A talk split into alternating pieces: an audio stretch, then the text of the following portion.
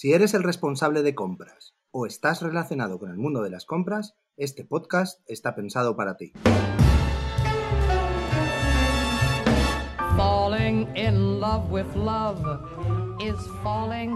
Bienvenidos a Jefe de Compras Podcast, el podcast por y para los profesionales de las compras.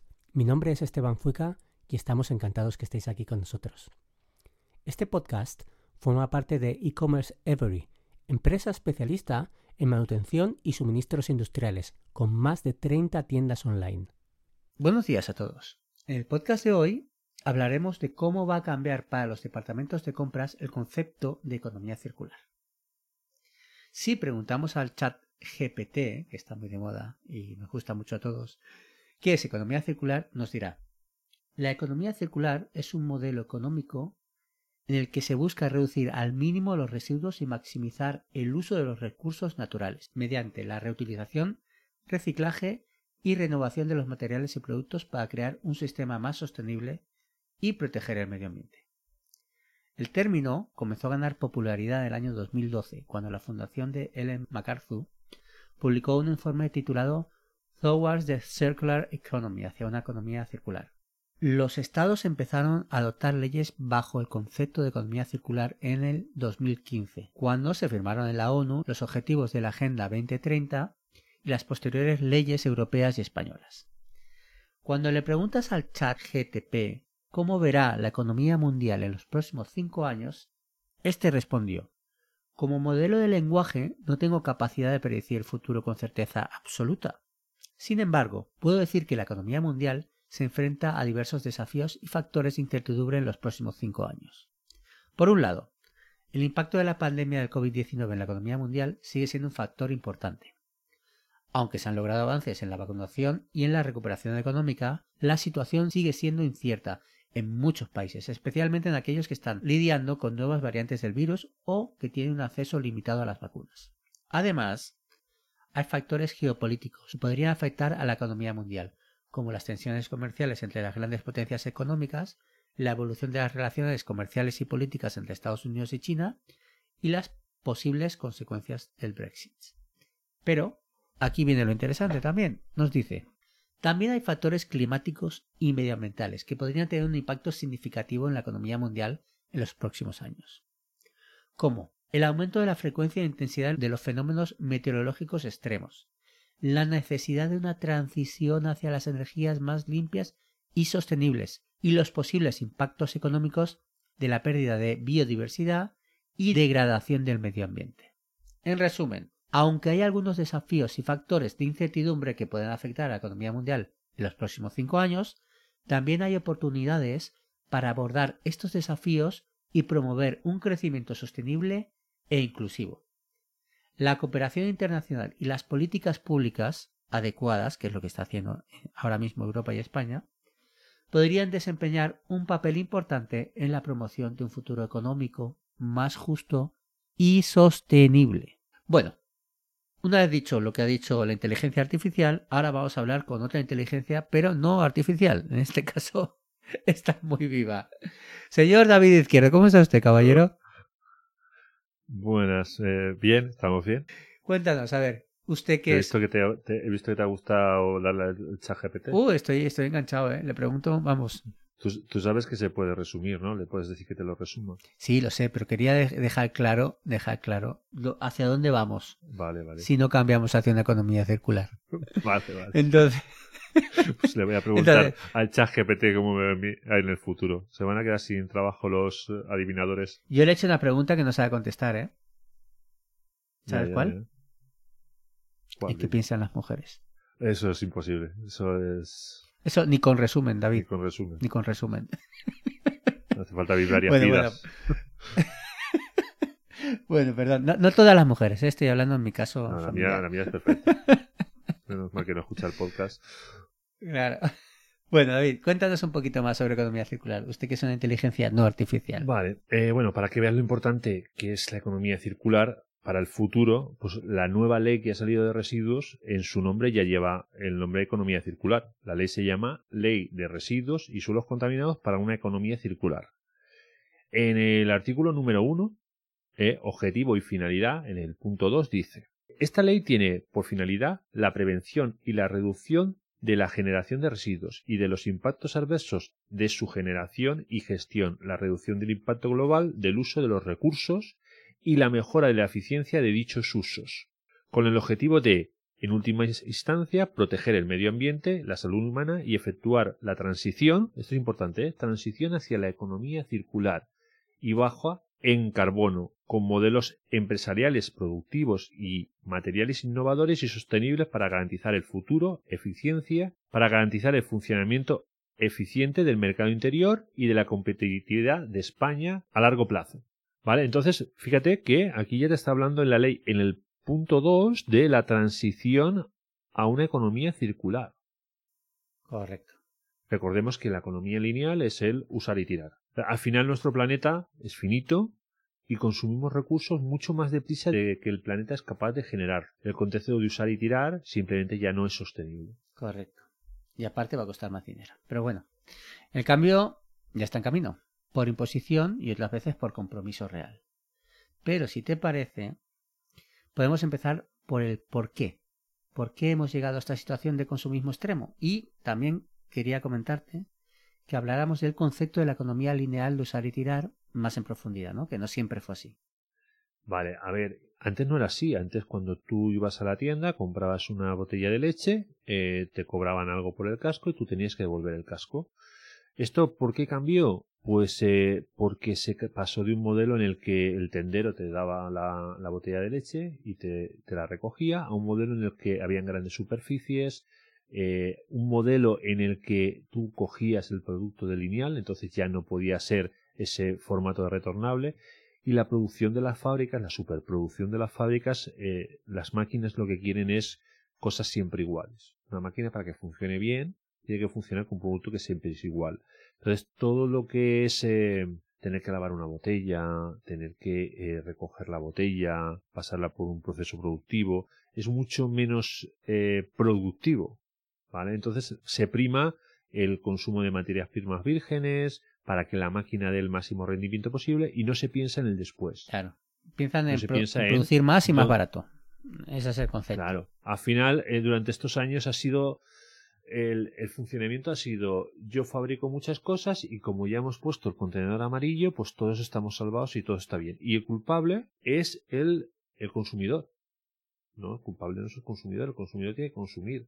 Si tú vas al supermercado y no tienes ninguna otra opción más que coger el blister, no tienes por qué ser tú el culpable consumidor. el culpable, digamos, para mí, no es el consumidor. Para mí será el fabricante que fabrica un envase que se usa solo una vez y el supermercado que lo vende. No entiendo por qué tiene que ser el culpable el consumidor. O sea, por el hecho de coger ese envase y dejarlo en el cotón amarillo ya está todo arreglado. No, se ha generado, se ha generado un residuo que recoger esos envases eh, y transportarlos hasta la planta de clasificación, a la otra planta de reciclado y hacer 27 procesos con un montón de generación de huella de carbono, eh, tampoco es la solución ideal. Y que tampoco cuando están fabricando, ¿vale? Cuando estamos fabricando no estamos pensando en qué va a pasar después. Claro. Es, ese es el problema. Este producto, eh, este envase, eh, es, es, reutilizable, es, es reciclable. Este producto que estoy fabricando, ¿cuánto dura? Entonces, ese es, ese es el, el, el, por qué hemos tenido que cambiar a una economía circular, porque esto no es sostenible. O sea, no, no podemos seguir consumiendo de esta manera y todo, metiéndolo todo en un agujero, tapándolo y, y, ya el problema será de otro. Eh, para el siguiente, exacto. Ah, exacto. Bueno, David, ya hemos hablado demasiado de normativa. Ya, ya está. Se acabó. Vale. Vamos a hablar un poco más sobre cómo afectan a los departamentos de compras este nuevo concepto de economía circular. Y también, a ver, también, cómo puede aprovecharlo, si es posible, para mejorar la rentabilidad de las empresas, para que quede claro que dentro del departamento de compras también se puede ser más rentable siendo utilizando la economía circular. Por ejemplo, la nueva normativa exige que las, las botellas de bebidas en, en, una fecha sean, tengan un 25% de material reciclado. Entonces los, los jefes de compra van a tener que buscar productos que contengan ese 25% de material reciclado. Y eso es importante porque el PET, por ejemplo, está al doble de precio reciclado que virgen, porque no hay bastante para todo el mundo. Otra de las cosas que creo que para los departamentos de compra va a tener que cambiar es que van a tener que pensar un poco más en global. porque al tener que hacerse responsable de la, de la responsabilidad ampliada del productor, tienen que pensar no solamente en lo que les cuestan los productos, los envases, sino también en lo que eh, les va a costar la responsabilidad del productor. Entonces tienen que buscar formas de que sus envases sean reutilizables, sean retornables, etcétera, porque esto va a ser un sobrecosto que van a tener, Claro. que antes no tenían, en los envases industriales y en los comerciales. El ecodiseño, el ecodiseño en el tema del envase va, va a afectar mucho. Lo que decía, los envases ya se van a tener que fabricar pensando en que eh, sean reciclables, de fácil reciclado, no solamente reciclables, que sean de fácil reciclado, que no tengas que hacer un proceso industrial muy tedioso para tener que recuperar el material. Acuérdate que te he dicho antes en el punto 1 que vas a tener que utilizar PET reciclado. O sea, si, tú no pones fácil que se recicle el PET, no hay PET para todos. Y como es, hay una obligación de poner PET, el PET sube. Entonces, y si fabricas productos, tienes que pensar también en que tengan múltiples usos y son retornables. ¿Vale? Los sistemas de depósito, devolución y retorno, pues son obligatorios para los envases retornables. Hasta ahora, pues si tú tenías un envase retornable, no tenías que documentarlo. Ahora vas a tener que documentarlo. Incluso hay en algunos productos, como las bebidas que hemos dicho antes, que en alguna fecha, en el, si no se cumplen unos objetivos, eh, serán obligatoriamente retornables. Eh, por ejemplo, eh, los sistemas de depósito, devolución y retorno para los envases reutilizables eh, eh, van a ser obligatorios eh, según el Real Decreto. Entonces, si tú tienes un, un, envase retornable, vas a tener que instalar un sistema de depósito, devolución y retorno. Y esto tiene sus complicaciones. Consumir productos reacondicionados o usados es posible, las empresas lo pueden utilizar y los departamentos de compras deberían de tenerlo en cuenta. Y, y, una pregunta, ¿pagan el impuesto estos productos al plástico? Pues si son envases de plástico que son eh, usados no tendrían que pagar el impuesto. Vale. ¿Vale? Por ejemplo, eh, fabricar productos que sean de fácil reparación porque van a salir mucha normativa que va a tener que ver con el derecho a reparar. ¿Vale? Vale, esta normativa aún no ha salido, ¿verdad? Están en ello, están sacándola. Y de hecho hay algunas normas ya que están empezando a obligar a que haya eh, piezas para reparar los productos hasta una determinada fecha. La están alargando los plazos, digamos. Vale. Vale, y por ejemplo en, lo, en, el tema de los móviles también están empezando a, a, a obligar a que los móviles se lo, te los puedas reparar tú mismo. Ah, tú mismo, no tiendas, tú mismo. Sí, sí que sean de fácil reparación, que no tengas que llevarlo un técnico. Mira. Que tú puedas pedir una pieza, por ejemplo Apple, que es muy de tener sus eh, móviles muy cerrados, va a empezar a poder eh, a modificar los diseños para que se puedan reparar uno mismo el móvil. Ah, muy bien. Y tú puedas comprarle a Apple una pieza que se te ha dañado sin tener que ir al servicio técnico. Claro. Y no estamos hablando, vale, imagino ejemplo, que no estamos hablando del cristal, sino de que más cosas. Eh, están modificándolo para eso. O sea, están, ese es el, el, el hándicap de todos los productos electrónicos ahora, que se tienen, sean fáciles de reparar. Vale. Por ejemplo, reducir la generación de residuos, pero también buscar formas creativas de aprovechar los residuos. ¿Tú me podrías dar algunos casos creativos, ¿no? ¿Alguna forma de hacerlo? Por ejemplo, te voy a poner un ejemplo. Eh, cervezas eh, Heineken, que supongo la conoces. Sí, todas. Sí, todas las cervezas las conoces. Bien.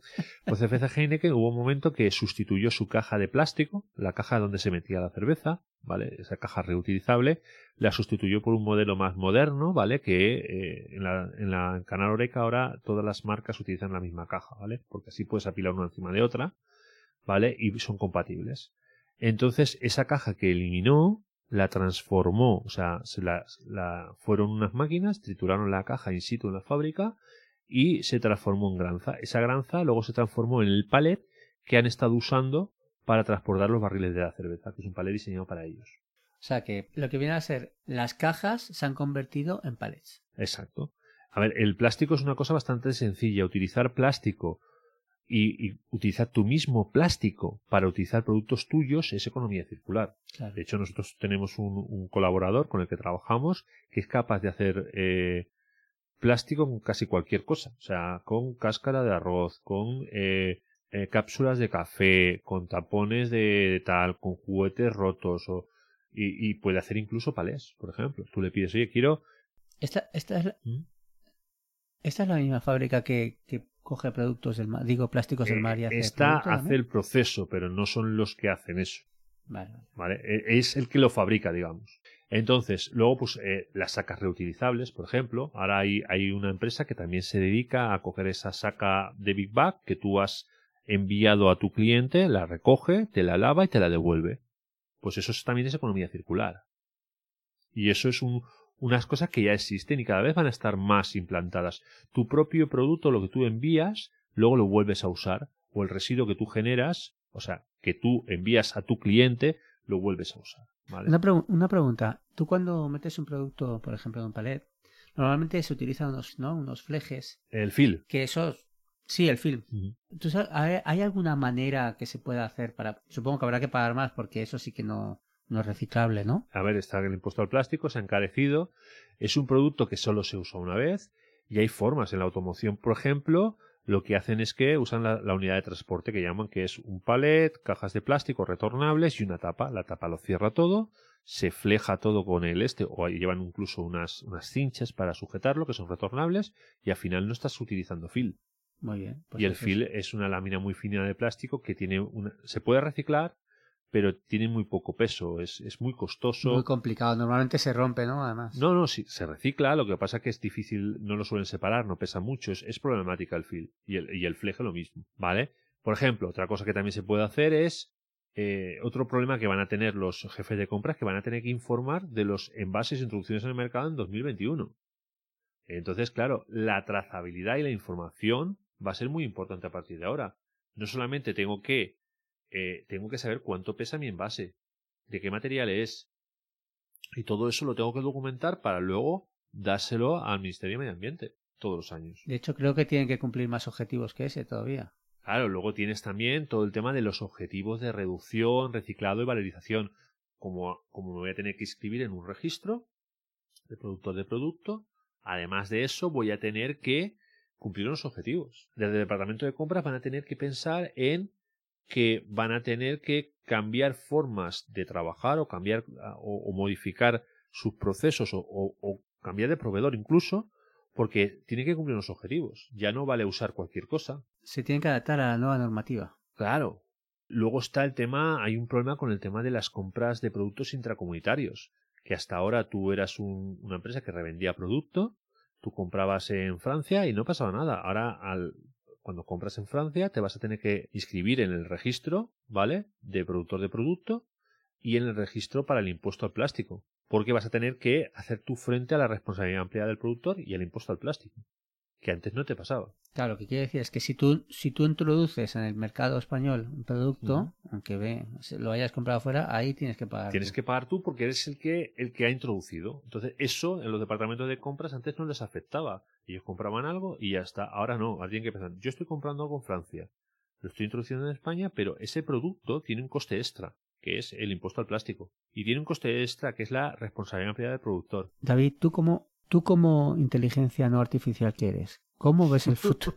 ¿Cómo ves el futuro de los envases? ¿Qué, crees que va a pasar?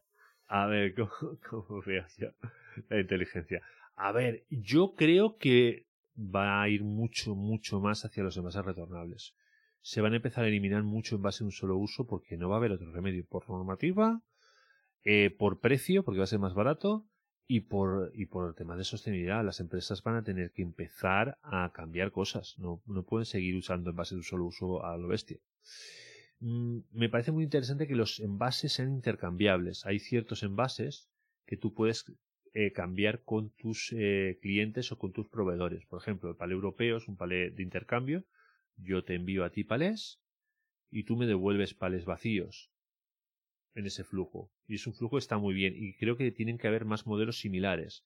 Que yo te pueda enviar a ti los palés y tú me devuelvas los palés vacíos y no tengamos que esperar a que los vacíes, por ejemplo.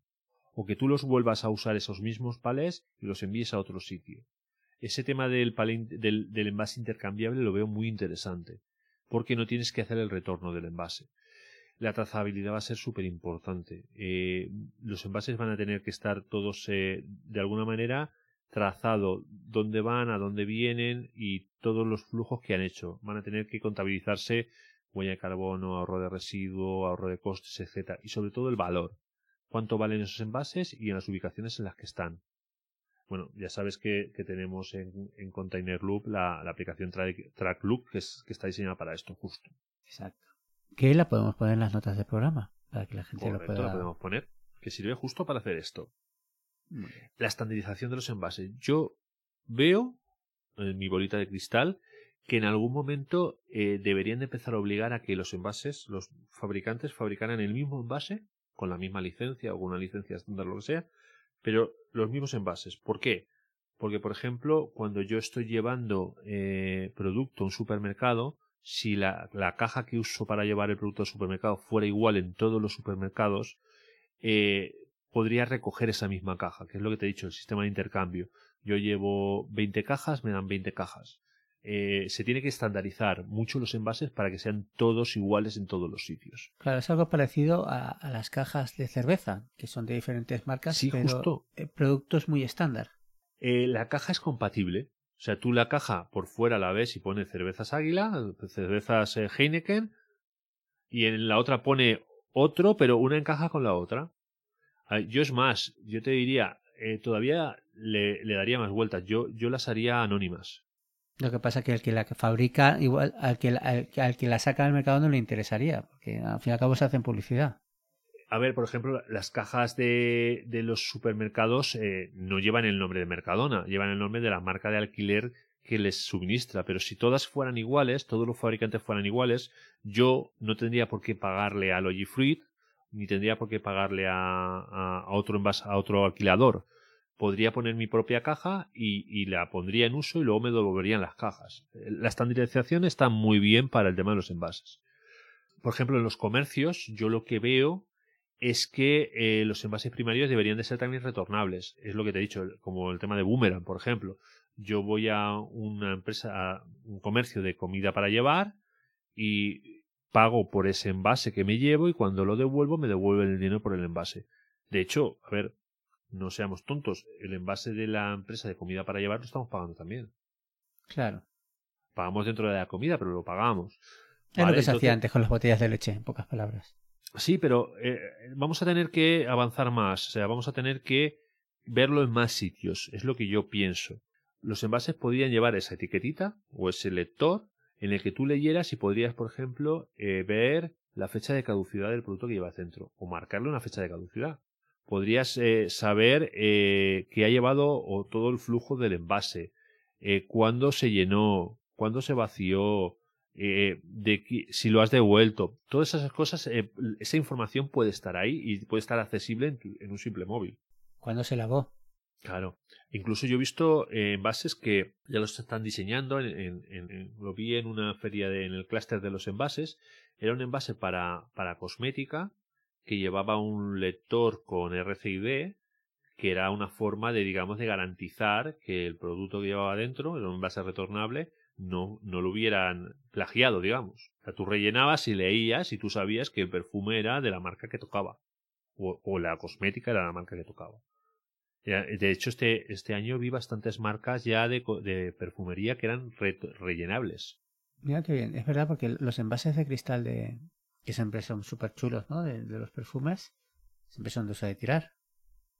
Sí, a ver, eh, ¿por qué no puede ser un perfume rellenable? Si te ponen el perfume que corresponde, eh, ¿por qué no puedes rellenar? Yo lo veo muy bien. Pero eso está muy bien pensado. Ok, ¿nos puedes explicar un poco cómo funciona todo esto, pero a través de TrackLoop? Porque TrackLoop hace exactamente lo mismo. Bueno, lo que es el tema de la trazabilidad. ¿Cómo hemos diseñado la aplicación de tracking? Pues la hemos diseñado para que sea de muy fácil uso. ¿Vale? Tú te creas tu propio, tu propio, entras en la aplicación y te creas tu propio circuito. Dices, vale, eliges entre una serie de envases, el envase que tú utilizas, eso genera unas etiquetas que se las puedes pegar al envase sin tener que, que, comprar nada más que imprimírtelo en una impresora.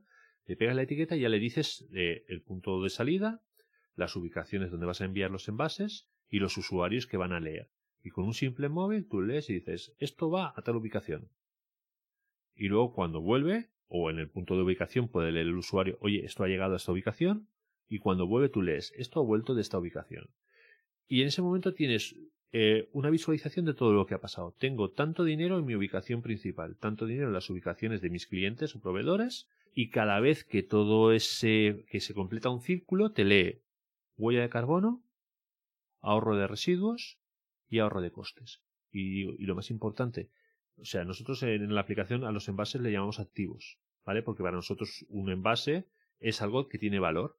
Y para que sea rentable todo este flujo, tienes que saber cuánto dinero tienes en cada ubicación. Imagínate que tú has enviado mil palés a una ubicación y esos mil palés valen diez mil euros. Tú quieres diez mil euros, ¿a que sí? Si me los das, no te voy a decir que no. Vale. Pero antes no sabías que tenías diez mil euros en esa ubicación. O no eras consciente de ello. ¿Vale?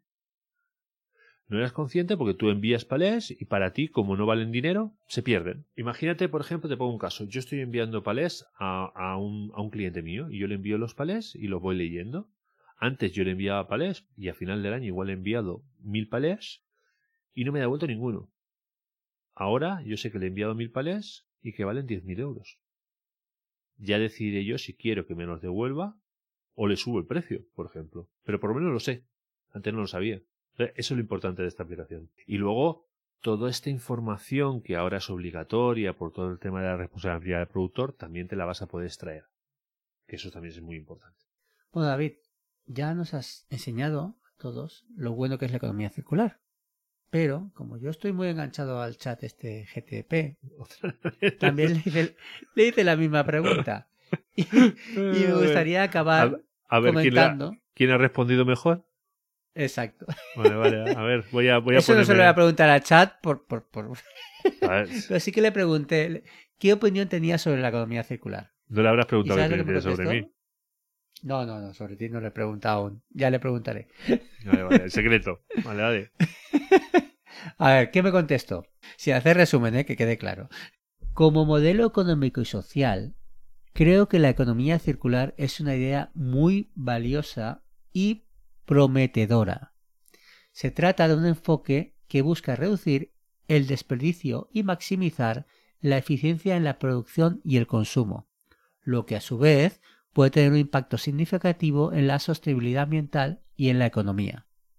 La economía circular se trata de mantener los recursos en un uso durante el mayor tiempo posible, reducir la cantidad de residuos y reciclar los materiales para crear nuevos productos.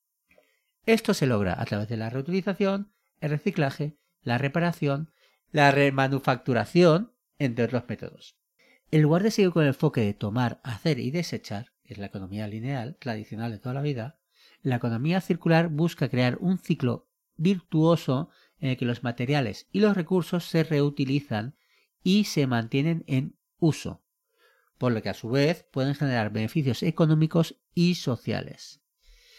Creo que la economía circular es un enfoque muy interesante y necesario en la actualidad, especialmente en un momento en que los recursos naturales son cada vez más, más, escasos y los impactos ambientales de la producción y el consumo están en aumento. La economía circular puede ayudar a reducir la presión sobre los recursos naturales, minimizar la producción de residuos y promover la sostenibilidad a largo plazo. Es decir, que se ha copiado de ti, David. No es tan inteligente. Al final está diciendo lo que tú decías hace tiempo. Yo creo que yo lo, yo, yo creo que yo lo he hecho mejor. Tú, no sé si lo has hecho mejor o no, pero llevas bastante tiempo diciendo lo mismo. Es de cajón, o sea, no. No, no, hay más. Quien, no, hay no entender que no lo entienda, pero es de cajón. Hay, hay que cambiar y, y hay que pensar. A ver, al final, eh, lo, la palabra lo dice. Lineales piensas del punto A al punto B y circular piensas en todo lo que está a tu alrededor. Y al final la economía circular es pensar no solamente en lo que nosotros hacemos, sino en lo que va a pasar cuando nuestros productos lleguen a nuestros clientes y qué va a pasar con ese, ese, ese envase que hemos enviado a nuestro cliente, qué va a pasar con él y qué va a pasar con esos residuos. Entonces es importante que empecemos desde los departamentos de compras a mirar las cosas de una forma más, más circular. Muy bien. Dicho esto, muchas gracias a todos por estar allí. Muchas gracias, David, y por ser tan inteligente. Gracias por, por invitarme y, y, gracias a, a ChatGPT por su trabajo. y gracias a la primavera por la alergia. Ahora, ahora, en este podcast ahora seréis dos, dos, dos eh, presentadores, ¿no? A ver, claro, en cuanto, en cuanto pueda. Y ahora lo voy, a, lo voy a poner ahí, ¿eh? que conteste a todo. Muy bien, muy bien. Pues vale. vale. Un saludo a todos. Adiós a todos. Gracias. Le recordamos que este podcast ha sido patrocinado por asistentecompras.com, la app creada para ahorrar tiempo a los jefes de compras. ¿Cómo funciona? Entra en la app y le explica qué está buscando. El asistente personalizado lo buscará y le responderá a su correo electrónico. Ya está disponible en la App Store o en Google Play. Si te ha gustado el episodio de hoy, la mejor forma de agradecérnoslo es dejarnos una bonita review de 5 estrellas en Apple Podcast, iVoox, Spotify o en tu plataforma de podcasting favorita. Y si todavía no te has suscrito a nuestro canal, no olvides hacerlo para no perderte nada de los próximos episodios.